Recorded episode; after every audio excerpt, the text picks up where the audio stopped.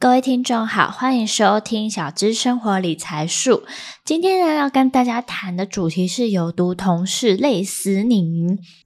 大家有没有发现，在职场上，有些时候啊，有毒同事恐怕比你的工作呢还要更可怕。今天会有这个主题，也是我们 Be Income 呢，在我们的 IG 上面有一个抽书的活动。那大家如果有兴趣的话呢，也欢迎到我们 Be Income 的 IG 里面做个留言。那还有详细的是抽书的办法，抽到累死你的不是工作，是有毒同事这本书哦。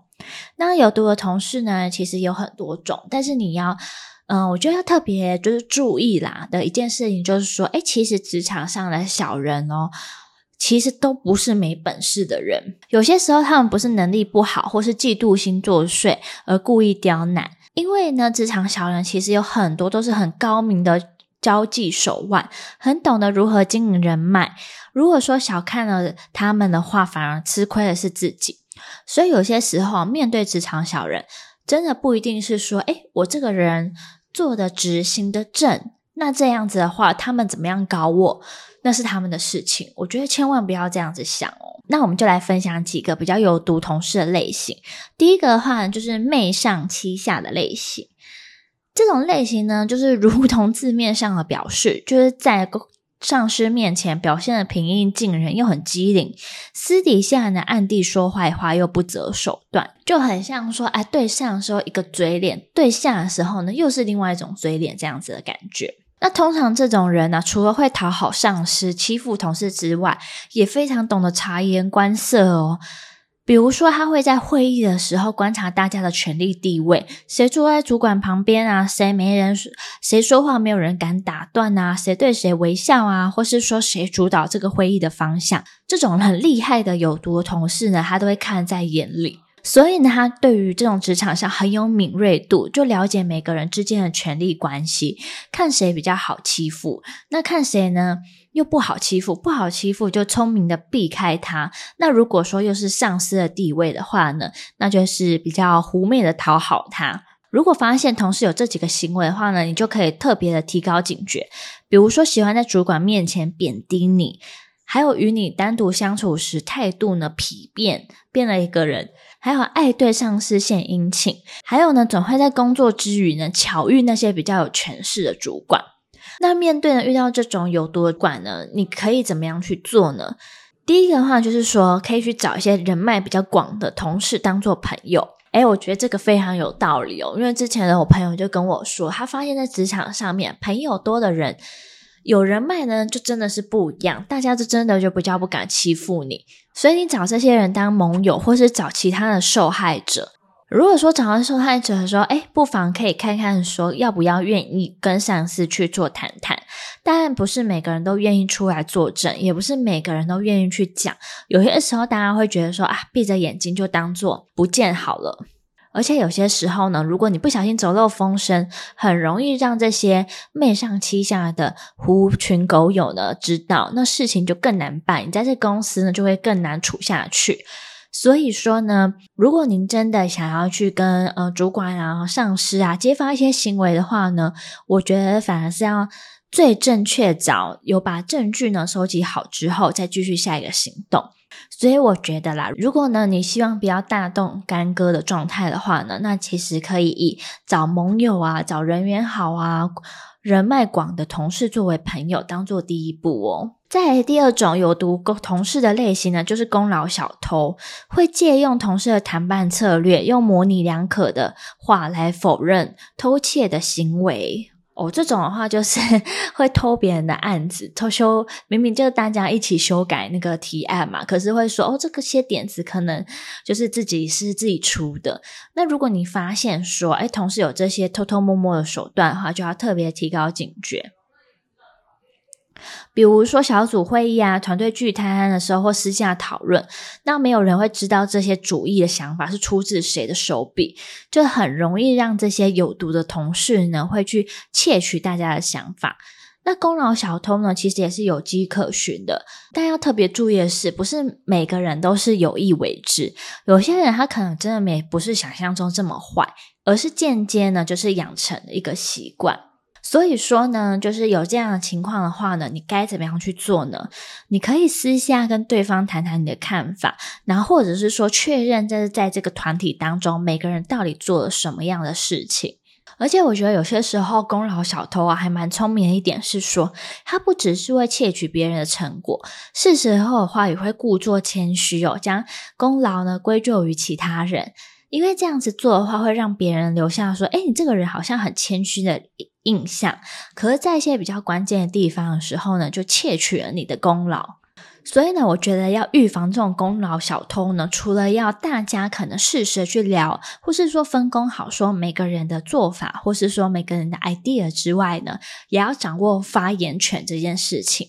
如果掌握住的话呢，就比较不会有说，哎，明明在报告的时候发现说，哎，这个 idea 不是我想的吗？可是为什么他说是他抢的呢？报告的途中，当然不可能说，哎，这个案子这个想法其实是我想的，那这样也会导致说整场的报告呢会变得非常的尴尬。再来的话呢，就是职场的恶霸。职场恶霸是有控制欲的人，讨厌被别人拒绝，欺压软弱的同事，让他们屈服于自己，很像说，哎，顺我者昌，逆我者亡那种感觉。那如果团队中啊有几个行为的话，你其实要就要特别警觉哦。比如说，他们和就上面提到的媚上欺下者一样，很喜欢抢占先机，想要尝试主导整个场面，或者是说呢，他其实都喜欢私藏私藏一些可能新软体的工具使用方式啊，或是运转方式，或是各种密码是在他们手里的。还有呢，如果他是一个呃有靠山的人。有权高位重的人当做靠山的话，那以及呢，他也有习惯说啊，可能欺压一些比较软弱的上司的话，其实就要特别注意。那遇到这种人的话呢，你可以尽早发表意见，并制定规则，同时间呢，也善用问题人物来解决问题。再来下一种的话，就是搭便车的惯犯。搭便车的惯犯就是团队合作，其实很容易让大家坐享其成嘛。习惯等别人做好，自己就可以搭便车，很像说，哎，你的就是我的。那搭便车的人呢，通常抢着做表面看起来很重要，实则不需要付出太多努力的一个工作。比如说呢，像是演讲的演讲者或是主持人，但是呢，后面有很多繁琐的前置作业准备呢，就好像不关他们的事，他就不会加入讨论。这种行为其实就比较容易变成搭便车。当然，这也要看了，因为有一些人他是他的那种在荧幕啊，或者是说在演讲呢发表的能力非常好，那这当然就不是我们所提的有毒同事哦。如果在你的职场里面呢，过于注重团队合作，就没有重视个人贡献的话，这部分也要很小心。而且呢，通常搭便车的惯犯，他会在主管看着他们的时候表现非常非常卖力，其他时间的话就是浑水摸鱼。所以这种情况的话呢，也可以像前面所提到的，确实记录工作的内容，那定期呢进行公平性的检查，那刺激良性的竞争。因为本来就是在职场上也是要有要求啦，那有要要求呢是一件好事，所以说例行性的检查的话，其实反而是一个比较好的。那同时可以看一下说，诶，大家是不是有照着自己该做的事情走？会不会说其实你都搭着别人的便车而少做很多事情？那从这个地方的话呢，就可以去做一个参考来看看了。再来呢，有毒同事的话，就是什么东西都要管，事事都过问，关心进度，像个侦测器一样，不断指导你、干涉你。那这种东西的话，通常就还蛮烦的。嗯，我觉得这个有些时候是一个管家婆的行为啦。那通常有这种状况，有一部分人他可能是很热情、很热心，但有一部分人呢，他其实真的就是嗯爱管，或是说他很喜欢有控制欲、喜欢掌握的感觉。所以说，就是什么都要管的同事呢，其实反而是很容易出现到说，可能是交办了很多枯燥乏味、没有用的工作，但是为了要交办，让你有事情做，所以可能让你去瞎忙。或者是说，他本身的话就失去了一些纵观全局的视野，所以很多时候好像要进行一些比较微观啊、很细微的一个处理这样子。那遇到这种有毒的同事的话呢，着眼于大局，应该是说，哎，双方是不是要朝着比较有平衡的方向，划清工作还有时间的界限，并且做一些定期的回报。因为有些人他是连在你的工作范围当中一个非常非常小一个 part 而已，但是他却想要管你管的很多。那有可能也是因为他们可能找不到事情给你做，或者是说是出于恐惧。比如说有一些呃主管或是同事觉得说在组织的权力还有地位缺乏安全感，或者是说新官上任的时候他想要求表现，或者说觉得自己的地位受到威胁，就担心自己的位置不保。所以呢，就是因为这个状况会让你做一些非常非常细微的东西。再来一个有毒同事的话呢，其实这个就比较偏老板，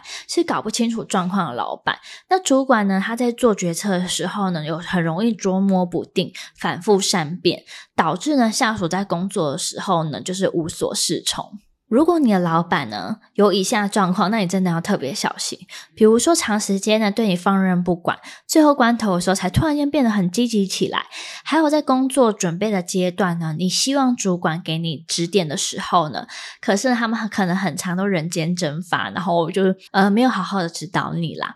如果是这样的状况的话，有很可能就是你会遇到一些搞不清楚状况的主管。那如果你遇到这样子的话呢，其实你还是需要多多的去讨论，多多的去交流，去具体的说出你工作上面一个需求，帮主管呢分忧解劳，同时也寻求他人的一个关注。那以上呢，都是几款比较就是有毒的一个同事会遇到的状况。那不知道各位听众会不会在职场上面遇到那种觉得好累的，不是说累在工作上面的事情，而是累在这种人与人之间的一个关系。那职场上呢，也有一定的风险哦。公司同事呢，有人有鬼，所以呢，入职前呢，大家也可以详阅这本书，就是。累死你也不是工作，是有毒的同事。那我们的比影看了，目前也在持续的有在抽这本书哦。大家如果觉得有兴趣啊，也很想看、很想了解的话呢，也欢迎到我们比影看去留言哦。那我们今天的小资生活理财术也就到这边结束。那我们下期节目见啦，拜拜。